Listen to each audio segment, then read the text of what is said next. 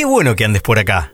Este es el podcast de Política Internacional de Natalia Petinari. Una mirada desde el sur a lo que pasa en el mundo. Hola, ¿cómo andan? Es momento de hablar de Rusia. La Rusia de Vladimir Putin. La Rusia que hace 20 años está bajo su mando. ¿Saben qué vamos a hacer para esto? Vamos a retroceder un año, un año nada más, hasta el 2020, porque el 2020 fue un año en el que pasaron muchas cosas. Así que empecemos con el podcast de hoy. Desde enero del 2020, Vladimir Putin intenta enfocarse en acciones que le permitan allanar el terreno para mantenerse en el poder por dos mandatos más, hasta el 2036. Pónganse a sacar cuentas, gobierna desde 1999, 2036 serían 37 años. La especialista en política rusa, Mira Milosevich, plantea que Putin, para garantizarse el poder por dos periodos más, hasta sus 84 años, creó un plan que comenzó a implementar en el 2020 y que tiene cuatro fases. La primera fase comenzó el 15 de enero del 2020, cuando en su tradicional discurso acerca del Estado de la Nación frente a la Asamblea Federal de Rusia, anunció cambios importantes en la Constitución de 1993 que incluyen incrementar los mandatos presidenciales. Y acá ocurre algo que probablemente no se esperaba, eh, que es la renuncia del primer ministro de Dmitry Medvedev, muy cercano, muy cercano a Putin. En el 2008, cuando Putin deja la presidencia de Rusia, quedó en manos de Medvedev hasta el 2012, cuando Putin retoma de nuevo, ¿no? Medvedev renunció porque dijo que está en contra de estas reformas constitucionales y entonces se dio un nombramiento express y el primer ministro ahora de Rusia es Mikhail Mishustin. La segunda fase empezó el 10 de marzo, cuando la Duma, es decir, el Congreso, votó a favor de esta propuesta de Putin de modificar los límites constitucionales del mandato presidencial para promover la estabilidad de Rusia, por lo que la Duma habilita a llamar a plebiscito. La tercera fase estaba prevista para el 22 de abril, cuando la ciudadanía tenía que votar el referéndum. Debido al COVID, finalmente esta elección se llevó a cabo a fines de junio. La participación fue del 65% del electorado.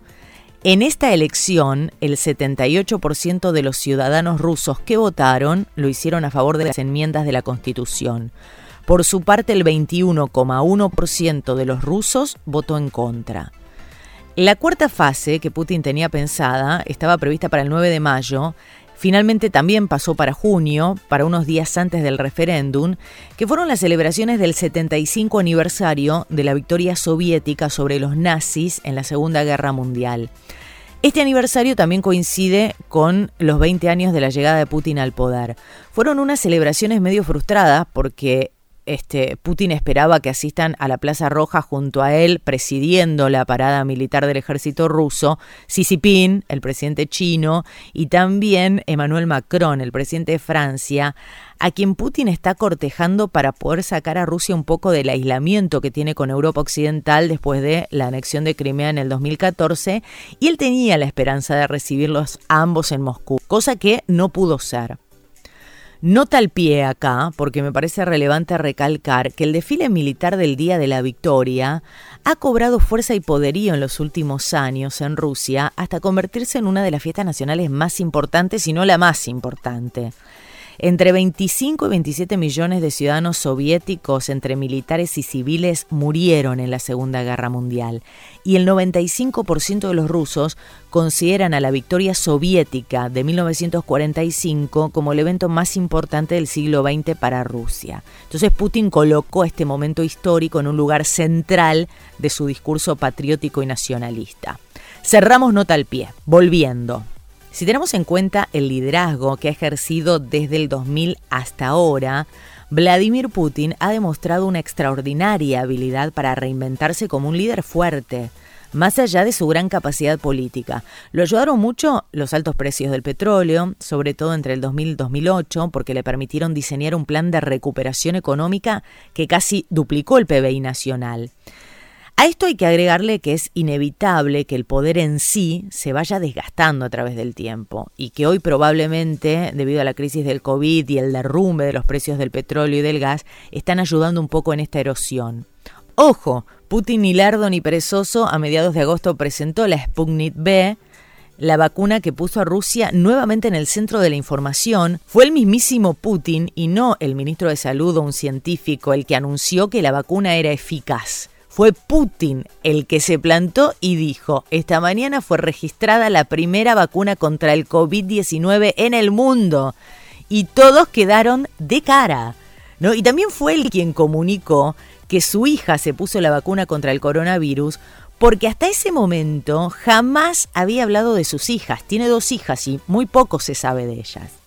Y no solo esto, el nombre que se eligió para la vacuna, Sputnik, que obviamente busca establecer conexiones con las glorias del imperio soviético, porque Sputnik se llamó el primer satélite enviado al espacio en 1957 por la Unión de Repúblicas Socialistas Soviéticas, por la URSS, en plena Guerra Fría. En un artículo muy interesante de Martín Bania, que se titula La Sputnik B y el alma rusa, que salió en la revista Nueva Sociedad, el autor plantea algo sumamente interesante, que es histórico, que tiene que ver con cómo Rusia y el mundo, pero especialmente Europa, observó a Rusia a través de la historia, a través del lente del, prejuicio y del esencialismo.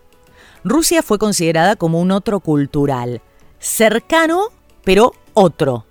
¿No? Y entonces como tal fue reducido a una posición de subordinación y fue estigmatizada, como históricamente ha hecho Europa, digamos, que se autopercibe como el ombligo del mundo, ¿no?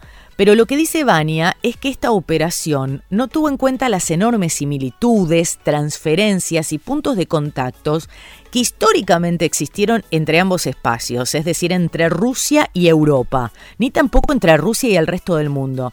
Por solo citar algunos casos, dice Vania, el Kremlin, por ejemplo, fue diseñado por arquitectos italianos. O hay que tener en cuenta la expansión del cristianismo en Rusia, o el impacto que tuvo la literatura de Dostoyevsky en el desarrollo del existencialismo en Francia. Vania, en este artículo, cuenta cosas que no sabemos, o nos olvidamos, o la memoria colectiva ignora, como por ejemplo que fue la URSS, la Unión Soviética, quien desarrolló un sistema científico y tecnológico de primera línea que entre otras cosas le permitió enviar por primera vez en la historia de la humanidad un satélite y después un hombre y una mujer al espacio.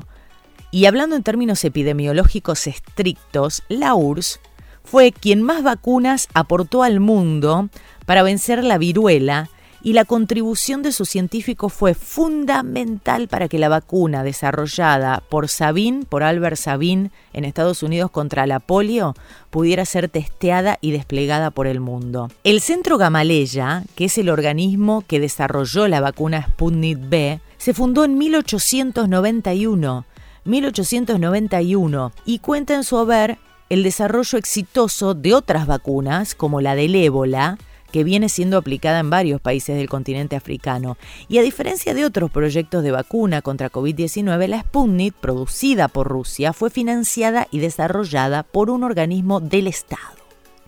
Entonces, volviendo al Estado ruso. Los planes de Putin de permanencia en el poder van de la mano, por supuesto, de intereses económicos y geopolíticos que sirvan para revivir la grandeza de un país que en su momento fue y que aún con menos fuerza, pero se siente digno y capaz de ser miembro y quiere ser miembro de la élite geopolítica mundial. En eso Putin enfocó todo su 2020. Y en este contexto aparece un muchacho a complicar las cosas, a poner en duda la gobernabilidad de Putin, que es Navalny. Se ganó el título de enemigo público número uno del presidente ruso. Al principio nada, era una molestia, era un opositor más que preocupaba un poco, ¿no? Y ahora a medida que pasó el tiempo, la cuestión se fue complicando cada vez más. Hasta ahora, el honor del envenenamiento con agentes tóxicos había estado reservado casi exclusivamente para antiguos espías de los servicios de seguridad rusos que se habían pasado al lado enemigo como Skripal, no sé si, se acuerdan, o Livinenko. Y en agosto del 2020, el opositor Navalny comenzó a sentirse mal durante un vuelo que tuvo que aterrizar de emergencia en la ciudad siberiana de Omsk, donde fue inicialmente hospitalizado. Desde un inicio se habló de envenenamiento. Después fue trasladado a Berlín, estuvo tres semanas en coma inducido. Exámenes de toxicología realizados en un laboratorio militar alemán mostraron pruebas inequívocas de que hubo envenenamiento. Y según pasaban los días, la estatura política de Navalny no dejaba de aumentar, así como también el interés de la comunidad internacional por la situación. Angela Merkel enseguida lo visitó en la clínica donde estuvo internado en Berlín y después de, de esos meses de estar en Alemania, este 17 de enero de 2021, Navalny decidió volver a Rusia, donde fue detenido ni bien llegó al aeropuerto, pero no volvió así nomás. Volvió con un plan Navalny desde Alemania preparaba ya su venganza. En diciembre sacó a la luz dos videos que comprometen a Putin y muestran que fue el mismísimo presidente quien dio la orden de mandarlo a envenenar. Si Navalny no hubiera vuelto, digamos, se hubiera visto privado totalmente de su carrera política, como ya ha pasado con otros opositores. ¿Cómo actuó el gobierno de Putin en esta situación pensando que Navalny iba a volver? Y como suele hacerlo, se lanzó una campaña para que no vuelva. Le presentaron dos casos penales, uno por no presentarse ante las autoridades por un antiguo caso penal y otro por un supuesto fraude, ambos medio agarrados de los pelos, pero no funcionaron. Navalny ni se inmutó. ¿Qué pasa? Lo que pasa con Navalny es que este le hace oposición desde un lugar que no es directamente en el plano electoral, y además es una muestra viviente de la censura del gobierno de Putin. Navalny mismo se convirtió en un sobreviviente de la represión del gobierno ruso que lo envenenó, que lo mandó moribundo a Alemania, que no lo querían mandar, desde donde nadie se esperaba que iba a regresar, pero lo hizo, lo hizo contra todos los pronósticos. Unas pocas horas después de ser detenido, apenas se bajó de avión, Navalny subió a YouTube un documental de casi dos horas en el que denuncia de una manera muy didáctica y divertida la corrupción que rodea lo que él denomina el Palacio de Putin. Se trata de un complejo de mil millones de dólares en el Mar Negro que incluye mansiones, viñedos, un casino privado. De acuerdo con esta investigación de Navalny, ese lugar fue construido para entretener a los amigos y a la familia de Putin, así como a novias y parientes y qué sé yo.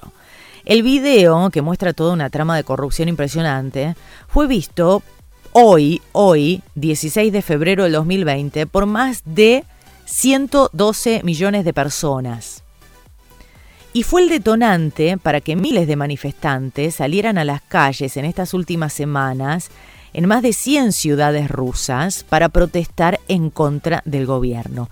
Las fuerzas de seguridad detuvieron a más de 3.000 manifestantes. Putin negó ser el dueño de este palacio, pero lo que ocurre acá es que por primera vez una de las innumerables denuncias de corrupción que tuvo Putin en los últimos 20 años se convierte en algo creíble para muchos escépticos o nostálgicos del imperio ruso, ¿no? Tomó más relevancia que el resto. En una entrevista con el Washington Post, él es director de campaña presidencial de Navalny en el 2018 y hoy su principal asesor político, Volkov se llama, dijo que el objetivo que tiene el movimiento de Navalny es convertir a Rusia en un país europeo normal, así dijo sus palabras, convertir a Rusia en un país europeo normal con un Estado de Derecho, tribunales independientes y medios de comunicación libres. Putin aparece bien afianzado en el Kremlin y no es la primera vez que se le registran manifestaciones masivas contra su gobierno. A principios del 2012 las protestas habían sido muy grandes, lo mismo que después de las elecciones del año pasado. Pero esta vez parece diferente. Parece diferente. Las protestas lanzadas por la detención de Navalny, como te decía, tuvieron lugar en más de 100 ciudades de toda Rusia. Y el aumento de la violencia policial, porque no puede detener a todo el mundo, o sea, más de 3.000 detenidos, pero no se puede detener a todo el mundo que está manifestando. Entonces marca el nerviosismo ¿no? que, que se está creando en el círculo íntimo de Putin. Y cuando esto pasó en el 2012, la oposición no tenía un líder claro. Pero ahora sí, ahora apareció Navalny. ¿Cómo reaccionó el resto del mundo con la detención de este opositor? Bueno, Unión Europea y Estados Unidos piden la liberación de Navalny. La presidenta de la Comisión Europea pidió a Rusia que libere inmediatamente a Navalny y que garantice su seguridad. También dijo que la detención de opositores políticos es contraria a los compromisos internacionales de Rusia, pidió una investigación minuciosa e independiente sobre el envenenamiento que parece que fue con el agente Novichok, que ya ha utilizado Rusia en otras ocasiones. En Estados Unidos, Jay Sullivan, el asesor de seguridad de Joe Biden, exigió la liberación inmediata de Navalny. Putin, sin nombrarlo, los acusó a la Unión Europea y Estados Unidos de estar utilizando este caso, el caso de la detención del opositor y sus críticas a la represión y arrestos masivos en las protestas del último mes, como parte de una política de contención en contra de Moscú. Putin los acusa de injerencia en los asuntos internos de su país y de estar utilizando el tema para generar consenso para imponer más sanciones económicas y políticas contra el Kremlin. Putin dio esta semana una entrevista en los medios rusos y dijo, sin nombrar a Navalny, que nunca lo nombra, pero dijo esto, lo voy a leer textual. Nuestros opositores o nuestros adversarios potenciales siempre han contado con personas ambiciosas, ávidas de poder, siempre las han utilizado. Utilizan a este personaje precisamente ahora, en un momento en el que todos los países del mundo, incluyendo el nuestro, sufren el agotamiento, la frustración y la insatisfacción por las condiciones en las que viven a su nivel de ingresos. Cuanto más fuertes somos, más fuerte es la política de contención. Esto dijo Vladimir Putin. Lo cierto es que la Unión Europea está trabajando en una propuesta para sancionar a Rusia esto se va a estudiar en la próxima reunión de ministros que va a ser en la cumbre de marzo. Y fíjense acá la reacción de Rusia. El canciller Lavrov dijo que el país está listo para romper relaciones con la Unión Europea. Dice, si volvemos a ver, como ha sucedido muchas veces antes, que se imponen sanciones que plantean riesgos para nuestra economía, incluso en aquellas áreas más delicadas, estamos listos para romper relaciones con la Unión Europea. Y agregó, y escuchen estas palabras. No queremos aislarnos de la vida pacífica, pero tenemos que estar listos para ello. Si se quiere paz, hay que prepararse para la guerra. Esto fue todo por hoy. Muchísimas gracias por haber llegado hasta acá. Hasta la próxima. Tratamos de aportar ideas para la salvación de este planeta.